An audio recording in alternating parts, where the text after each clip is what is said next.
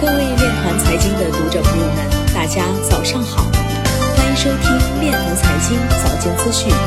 今天是二零二一年四月十九号，农历三月初八。首先，让我们聚焦今日财经。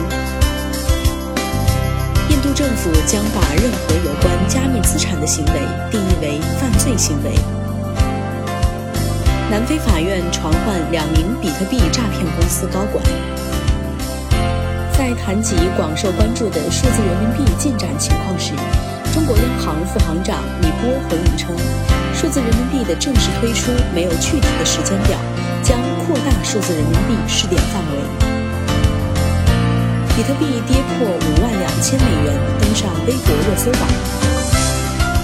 四十四万个以太坊从未知钱包转移到未知钱包，价值约九点三八。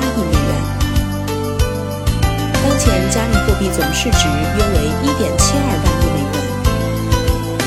PayPal 进入中国后，和本土支付机构没有直接竞争。太阳矿池业务合伙人博言表示，要扩引有效数据的存储应用，将会给商业数据的上链带来新的尝试。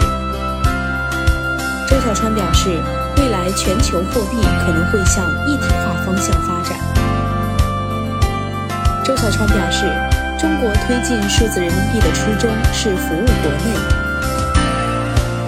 安琪表示，IPFS 技术带来了便利、安全的数据存储和隐私服务。当前，很多互联网巨头有权限查阅中心化服务器上的数据。随着这些数据越来越多，存储故障压力就会越来越大，安全性就很难保证。IPFS 可以解决以上的困境。以上就是今天链团财经早间资讯的全部内容，感谢您的收听，我们明天再见。